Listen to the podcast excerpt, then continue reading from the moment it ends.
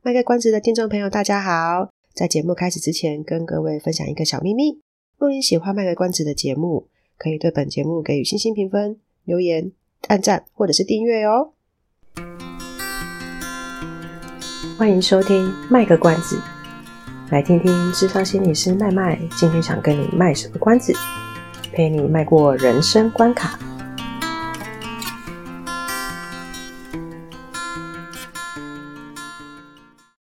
像萨提尔，就是萨提尔，大家可能继续去查，还蛮有名的一个呃，那个一个外国人，对，是女的，好烦哦。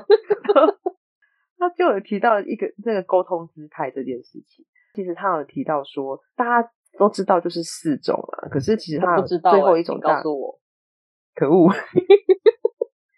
但我 Google 你不会自己去查吗？真的是你在做自己的吗？麦麦。好，没有没有，我先换回来我的角色一下。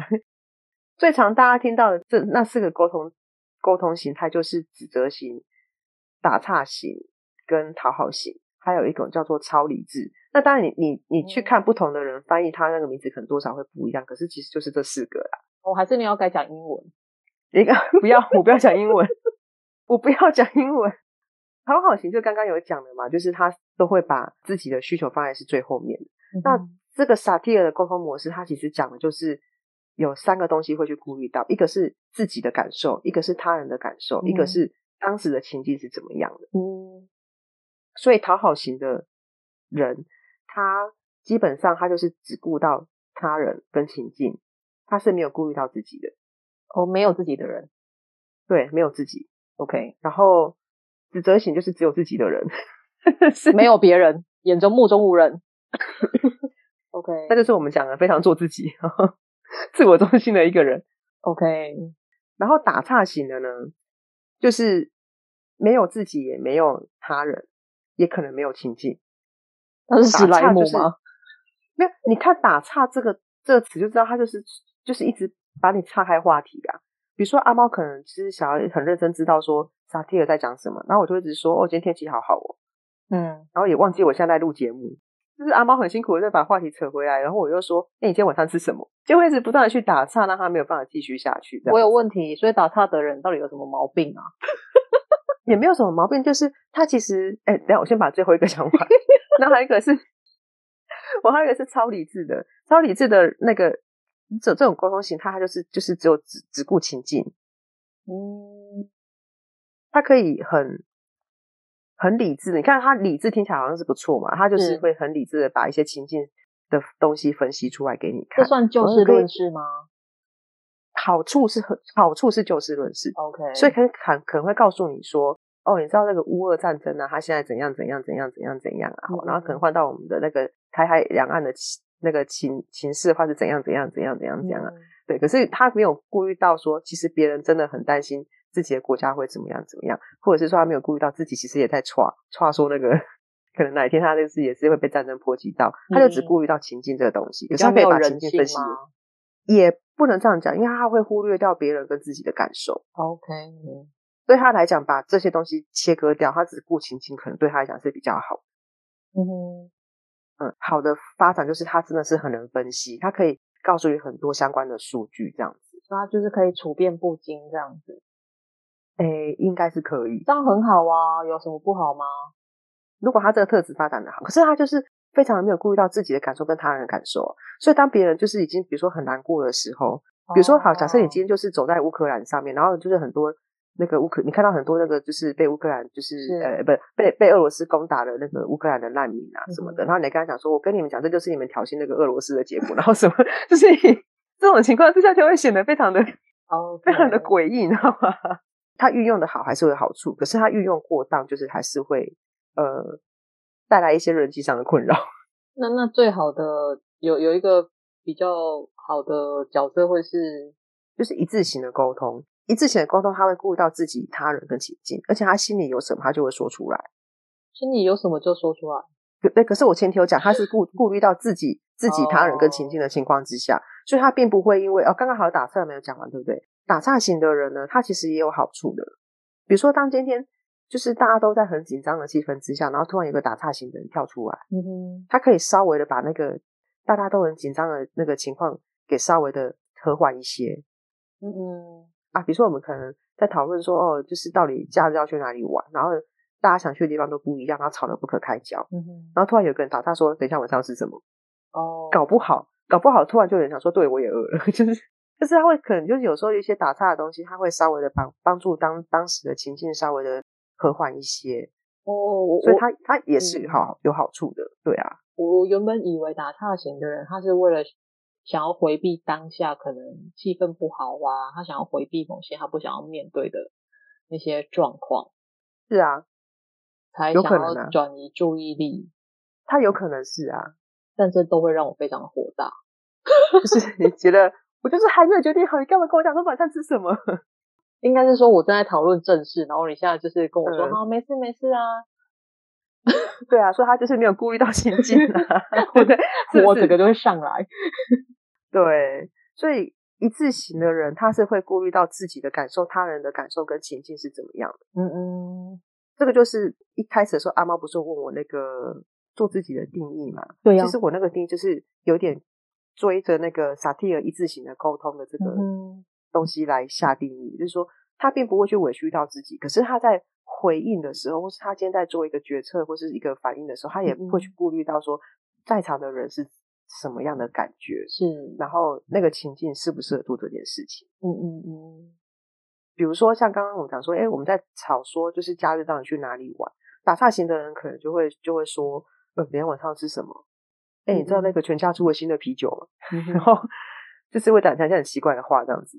嗯哼，这一字型的人，他可能就会说：“我感觉到大家可能在这件事情上觉得一直没有办法讨论出结果，其实大家现在也累了。嗯哼，然后我其实自己也累，我觉得我也我也很难再继续讨论下去，因为我觉得我现在状态可能没有办法继续再跟大家耗下去。是，我们要不要再？”找个时间，大家先休息一下，我们再找个时间，再好好想想说，哎，也许我们可以再找出一个共识或什么什么的。嗯嗯，这个可能就会是一致性的人可以会说会说出来的话。他其实有顾虑到别人的感觉是什么，他还不是只有想说他自己被，他要跑走。嗯嗯嗯，因为像指责型可能就会说，你在干嘛？这些废物，就是 就说好就是去哪里就好啊，这么吵什么吵这样子，然后有什么好吵的？对，不是跟你们讲了吗？就是去哪里呀、啊？这不是一切都 OK 吗？指责型可能就是这样子。那讨好型的人可能就会说啊，没关系啦，你们想去哪，你们就说我都 OK，我都可以，我都可以这样子。对对，所以就 一直吵不出来这样。所以一致型的人他就会把这个状况就是弄出来，就大跟大家讲说，其实你们累，我也累。那我觉得我我这个状态之下，我确实也觉得再吵下去也是有点没，嗯、就是有点浪费时间而已。那不如我们就先休息一下。让大家就是稍微可以呃舒服一点的，其实情绪比较好一些的，我们再来做这这个讨论。嗯嗯，超理智的人可能就是一直跟你讲说，你要是去 A 地点的话，我们的花费可能是多少钱啊？然后可能是要就是要开就是要怎么租什么样的车子啊？怎么很像理工？哦，算了，我待会有刻板印象，理工的人 会讲的刻板印象。所以他可能就会讲说，哦，那然后那个地方可能清明节的话，就是下雨几率是多少啊？然后去 B 地点的话，可能就是他那时候花季已经过了，啊，什么什么的。他可以把很多资讯告诉你，可是就是没有顾虑到可能对方的心情感受。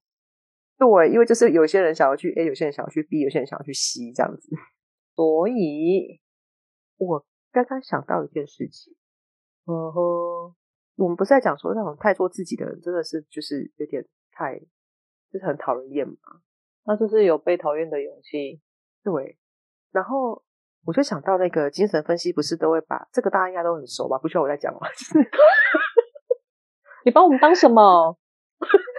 怎么把你们当很厉害的人呢、啊？精神分析就是又分成就是自我、本我跟超我。你讲 ego，还得 ego，然后嘞，跟那个。Ego 就是本我嘛，id 就是自我嘛，嗯，然后那个超我就是 super ego 嘛。那我觉得那个很做自己的是，那会让人家觉得不舒服的做自己的人，就是 ego 非常的强大。所以就像小孩一样吗？我不开心就哭，想说什么就说什么，反正我爽就好了。哦，非常遵从本身的自我的渴望，这样子吗？对，啊，你那我不爽就是这种遗权啊，我也很做自己啊。狗咬狗，棒球棒，棒球棍就拿起来，你还有狗握棒球棍呢、啊。OK，所以很那种大家误解的那种做自己或者自我中心，可能比较是 ego 的部分。我觉得也许啊，也许对有些人来讲，他可能是 ego 比较强大一些。OK，但在生物的本能上面，他忠实的呈现自己。对，因为他觉得要让他自己快乐这样子。还有一个叫做什么 ID，id，id 就是自我。然后自我的话，哦，在讲 ID 之前，我们先讲 super ego 好不好？因为我觉得这样等下比较好讲，好，比较比较好讲。好的，比比较好讲那个 E 的。super ego 的话是超我嘛，它的作用就是会，我我会常比较用这个形容，就是说它是一个很高标准的一一个人格概念。高标准吗？还是是很超然的那一种？没有没有，它不超然哦。哦，他不超然，他不超然。可是他就是会一种很高标准的一个要求自己。你你如果 ego 他是非常本，他是非常的放纵，然后就是顺从自己渴望的哦，生物本能的那种。对，然后 super ego 可能就是整个就是完全相反，他就是完完全的非常谨言慎行，圣人吗？一一一板一眼，就是会就是会跟 ego 是完全相反的那种感觉。我们说的圣人模式吗？会有有时候严重一点会像这样，所以他的道德感非常的重。对，那所以这就是为什么我刚刚会说把义德那个自我放在后面讲。义德的作用就是要把超我跟本我之间做协调。它要。有一个功能是可以去说，好，我知道 ego 想要什么东西，我知道 super ego 想要达成什么样的一个境界，嗯嗯，然后自我要有办法去发挥那个能力，去稍微可以满足到 ego，不会让他觉得欲求不满，嗯，然后也不会让 super ego 觉得说啊，为什么我要求东西就是都没有，这是道德低俗的人，就是不起，你是人类吗？Super Ego 在跟 Ego 吵架的时候，他就会说：“你这个 Animal。”那那 Animal 会说什么呢？你这个，你这个，我不知道。他觉得可以，你就觉得这是 Super Ego，他可能也觉得 Super Ego 很失控吧？你干嘛把自己用的那么逼得那么紧，这样。Oh. 所以当自我没有办法去好好的发挥功能协调 Super Ego 跟 Ego 之间的战争的话，他就会非常的痛苦。谁很痛苦？这个人会很痛苦。我们就是因为自我的功能发挥的强，所以我们不会让我们的 ego 太过于强烈，以至于说我们脱光衣服在路上走，还有点羞耻心这样子。对，但是也也可能是因为自我的这个协调能力够，所以我们也没有、嗯、也不至于说每天都要穿着旗袍套装在路上走。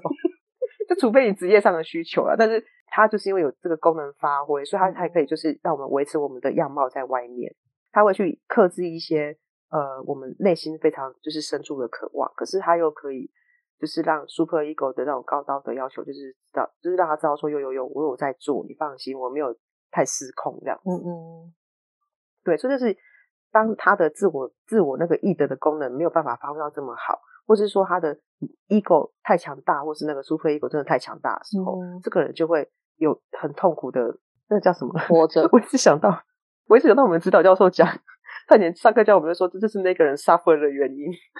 suffer 好烦，我一直不晓得这句话怎么好好的翻成中文。就是他会为什么人生会觉得过得还蛮辛苦的那种感觉，这样子。哦，那我有个疑问啊，我们要怎么？我们都已经长这么大嘛，可能有点我不知道还来不来得及啊。但是就是有有可能就是从小或者是有什么方式可以好好的栽培这个自我啊。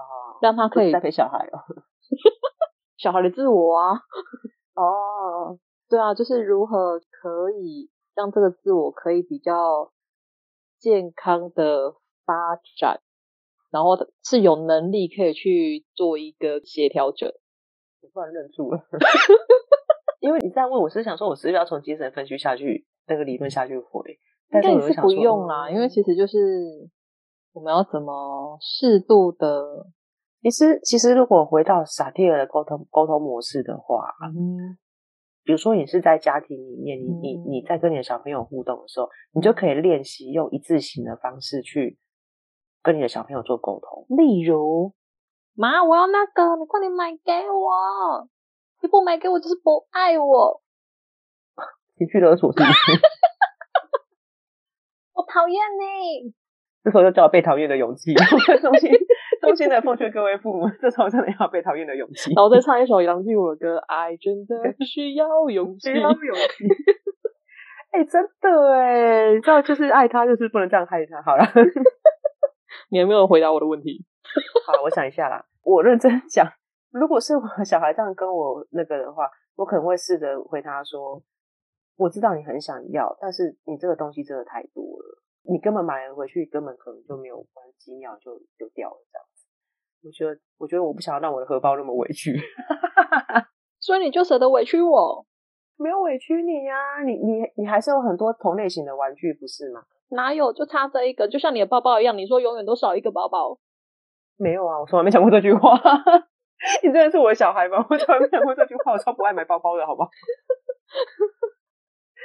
你如果是跟我讲说我的书柜永远少一本书，我就会哦，好吧，我认了。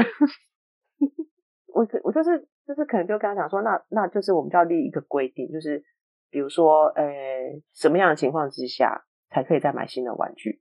嗯，什么样的情况之下才可以买新的玩具呢？对对对，啊，就就就跟小孩去做讨论啊，因为这 Okay. 这其实要回到你们自己的状态。比如说你，你你觉得你可以给小孩很宽裕的的那个生活，你可能就说好，只要玩具坏我就买，那他可以拼命摔就拼命买这样子啊。然 后，嗯嗯，然后如果说你觉得说你其实是经济上你并没有想要让小孩子觉得说他可以就是予所欲求，那可能就可以商量好，比如说，嗯、哼呃，你的。像我听过一种做法，就是你的生日特定节日，对对，特定特定节日，然后只要不是太贵的，比如说可能价格在多少之内的，嗯、你想要什么都会尽量达成。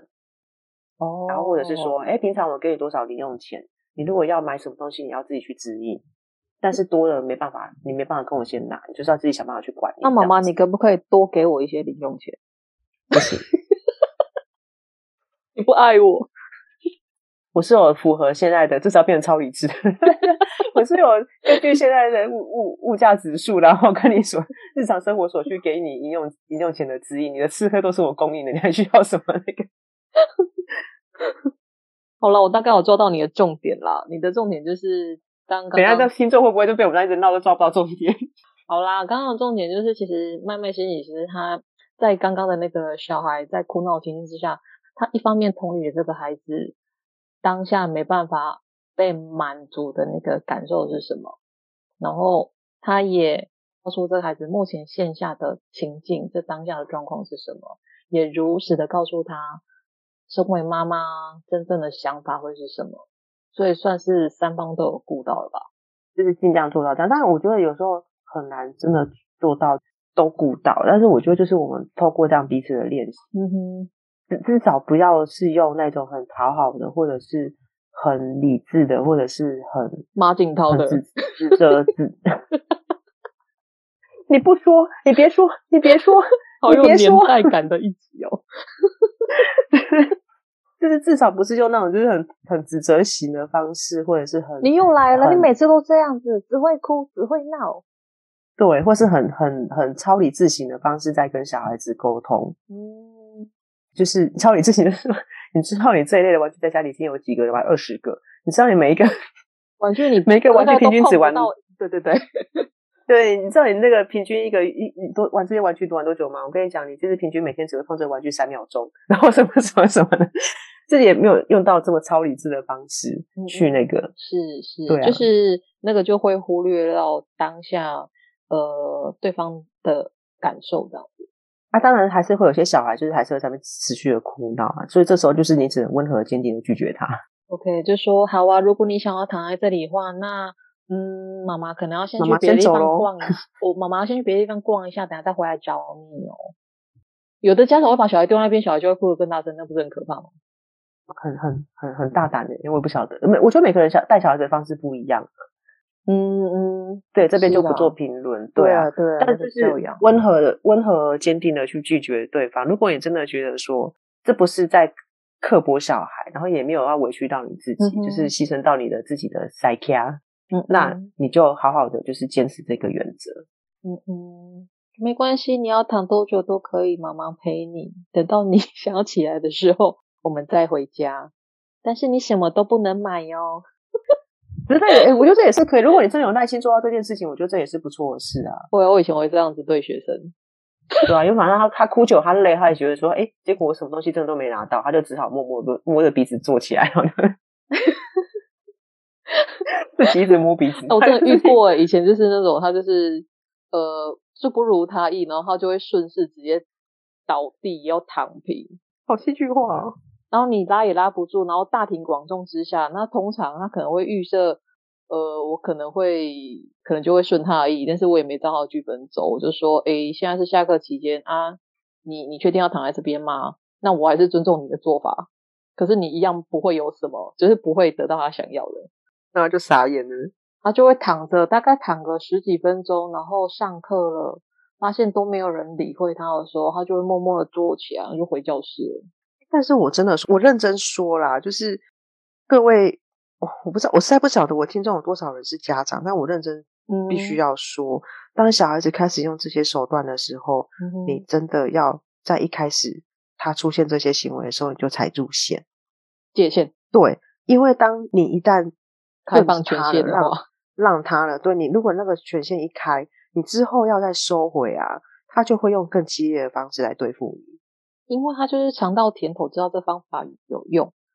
对，因为他知道他只要跟你撸一定会有用。那我现在要讲的事情就是，现在很多小孩子他们在，我必须要重申，嗯，其实现在有网络有手机，这是很普遍的事情。可是就是真的要去做管控。那为什么很多家长他后来会觉得，在这件事情管控上，他到后来他会觉得他没办法管教孩子？因为很多孩子会跟他吵着说：“你不给我，我就要去死。”之前不是有一个新闻就是这样子吗？是，所以他一旦讲出这句话，很多家长真的会丢脸，就是他就会觉得他很怕，马上因为他怕孩子。对，因为毕竟真的以前以前这些孩子，他这个孩子他闹什么，他招数是真的有做出来。所以当讲当孩子讲这句话的时候，他真的会怕。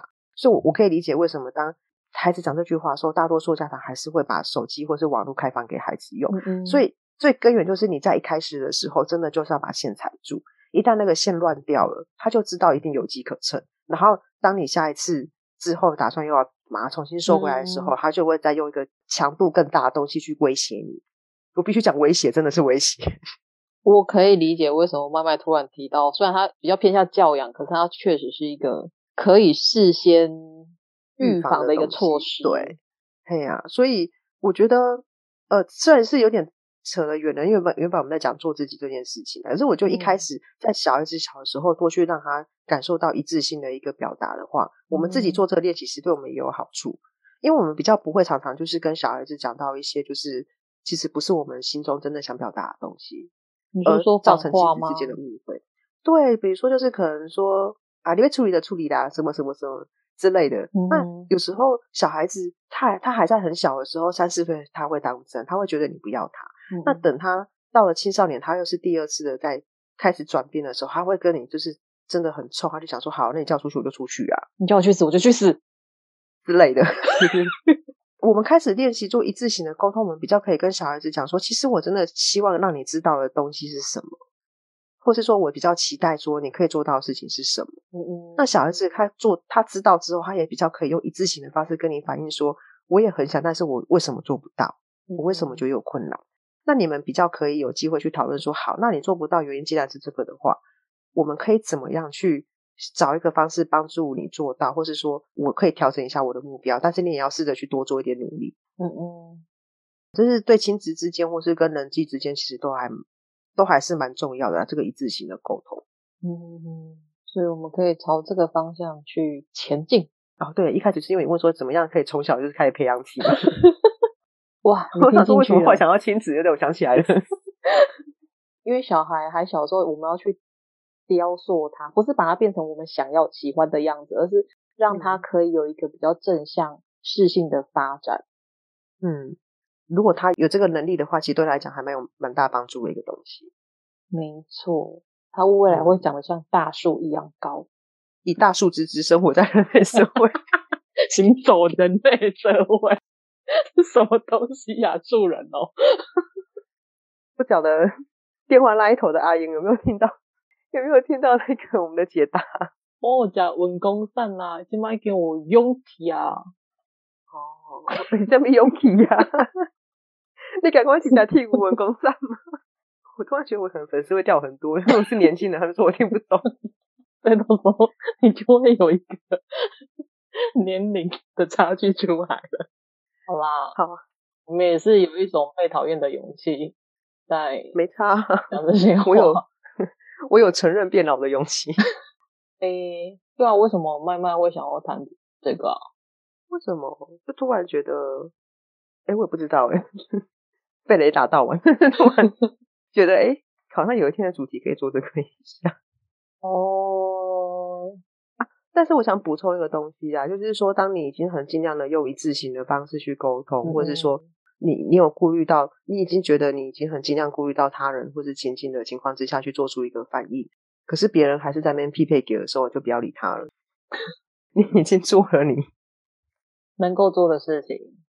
对，因为毕竟我觉得有时候一句话出去，别人他还是会有他的主观认知跟客观认知的部分。嗯、那至于他把他的主观解读的成分放到多大，真的不是我们可以控制的。对，我们没办法去改变别人。最重要，其实我觉得那个做自己的部分，最重要是做出不委屈自己的。决定或反应，所以我觉得萨提尔的一致性沟通其实也是他的前提，虽然是已经有先顾顾虑到情境跟他人还有自己，可是他最重要的是他最后做出来的反应绝对是不委屈自己的。嗯，那至于别人要怎么去解释，那就真的是有点，当然自己听到那他还是要在那边依然顾，还是会有点生气或是有点情绪啊。但是我觉得这会有这个情绪也是很正常，因为你已经很努力的想要去表达你的想法了，那对方就是还是要在那边。呱呱叫的话，那就是让他呱呱叫吧。嗯嗯，既然自己能做都做了，别人如果没办法接受的话，我觉得也不要太走心，也不要觉得自己不好。嗯，因为接下来就是那个人的功课，他自己要去面对类似的状况。对，这个才是阿德勒讲被讨厌的勇气，就是当你其实已经真的是很。了解自己的状况，然后做出这么好，就是已经觉得很适当的表达了。可是对方还是要这样子不喜欢你的话，嗯、那我们就是要有这个被讨厌的勇气，因为我们本来就不可能期待所有人都喜欢我们，更何况有一堆人都是不理智的。对啊，以后别做朋友了。对啊，我们不能是朋友。对啦，来，我们要收了哦。哎，收收收，哪次不收？好，综合以上呢，我不知道今天大家对于。做自己有没有一个比较重新认识，然后有一个比较好的概念？哇！我在想说，你那个到底是哇哦还是哇？是哪一个？有啊，还有。然后呢，我们还剩呃，我们要收了，对不对？对啊，我们收了，你不想说吗？没有啦，我只是想说，哎，也可以跟大家分享一下，我最近就是。好，我直接讲，我这我会跟学生分享，你可以做自己，但是你要顾虑到这个情境下，然后对象你适不适合？因为我觉得一个人身上会有很多不同的角色，很不同很多不同的面向去应应不同的情境嘛。那我觉得那个转换是需要练习的。我可以有我自己的个性，可是在这个当下，我需要专注在这份工作上，不跟主管撕破脸。我就不能用原本的那个可能是任性的我的那个面向去应对，因为那个可能没有办没有办法帮助我去完成我目前现在的工作。但是倘若我已经离开工作现场，我回到家了，好，我因为有一次我回到家，我就就是觉得很气，嗯，就是我下班之后我就开始那些那些感觉我就把它拿回来了，所以我就觉得、哦、太气了，然后回到家我有点，我把我爸当出气筒，然后我就跟他。哦对，我就口气有点差，我就说，我说，吼，我现在不太休息啊。然后我爸就看着我，他说，刚皮外有爹吗？然后爸爸好理智哦。对，他就觉得，嗯，我现在到底气什么？我说，不是爹唔对啊，阿姆哥你也是帮我赔我啊。所以阿茂很快转回来这样子。就他的那个回应有让我就是稍微再恢，哎，那叫什么？回到那个什么？那叫什么？那个我自。自我意义的那个自我的部分，对对对对，我有点稍微拉回来了，这样。嗯、对啊，不然我确实就是有点，就是不管是谁，因为回到家了，我就觉得那是一个非常安全的场所。嗯。可是有时候太过的话，也会去影响到家人。对，所以还是要再稍微拉回来一点。所以回到家，我就可以做我自己啊，我可以做一个很任性的女儿，但是不要太过嘛。让父母伤心这样。其实你你这样说，我我也想到，就是我之前实习的时候，我们有一个其中一个带我们的老师，他有讲过，嗯哼，就是我们其实，在带团体最常用的方式，就是你你画一个圆饼图，嗯嗯，然后你就可以去区分说，哎，在你的生命经验当中，你觉得你有担任什么样不同的角色？嗯嗯，以我来讲，我可能是一个，我可能是一个女儿，我可能是一个心理师，我可能是一个朋友，我可能是一个路人，我可能是什么什么什么什么，我可能什么都不是，对，对我我也可能什么都不是这样子。但是这些角色就可以依说，你觉得他在你的生活中占了多少比例，而去在那个圆饼图，你要帮他画多少的大小。嗯嗯，画完之后，你就再仔细看一看，你就会看说，这个圆饼图就是全都是你自己呀、啊。没错，它其实就是都是你，它只是就像阿猫刚刚讲，你在某些时候你会需要用某一种身份去应对别人，嗯，而他都是你，对。就我就只能告诉学生说，那个当下你会生气，这很正常。但是那那个生气的感觉，你可能需要稍微切割，让它放在旁边，把事情处理完之后，你再回来陪伴生气的那个自己。对，可是这是非常难的一件事情，很难。对，我也是跟我学生这样讲，我说你可以生气呀、啊，你当然会觉得有些东西你会觉得很很不喜欢，或是很想发脾气。但是你要想一想发脾气之后的后果。哦，对，没错，你讲到的后果，我们能不能承担那个后果？你发脾气之后，可能爸爸妈妈本来买给你新手机就没了。你发你要发脾气的时候，可能就是你这个月零用钱就就傲住了。对，你要摔东西的话，那些东西是坏了，再也不会有了。对了，对，然后这台是新手机，你怎么可能还有脸叫你爸妈再买一次新的给你？有啊，我爸妈就买给我了呀。你爸妈愿意给，但是你可能会有别的代价，比如说等到你以后是要自己去赚钱的时候，你没办法赚到那么多钱，可以供应自己无限量的手机。OK，所以搞不好是。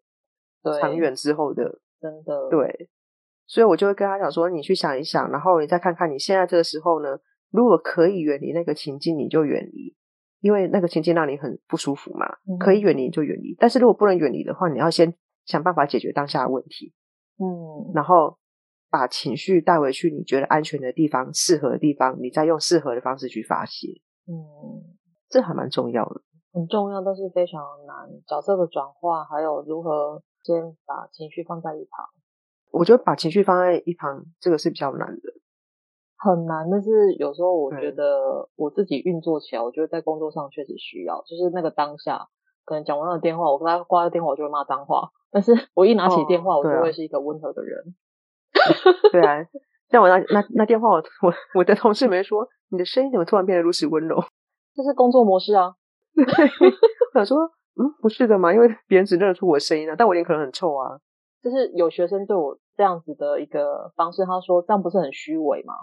呃，我我不觉得，因为我觉得我今天在这个角色上，我还是需要做好我的事情，因为我即将接电话的这个人，他并不应该是我发脾气的对象。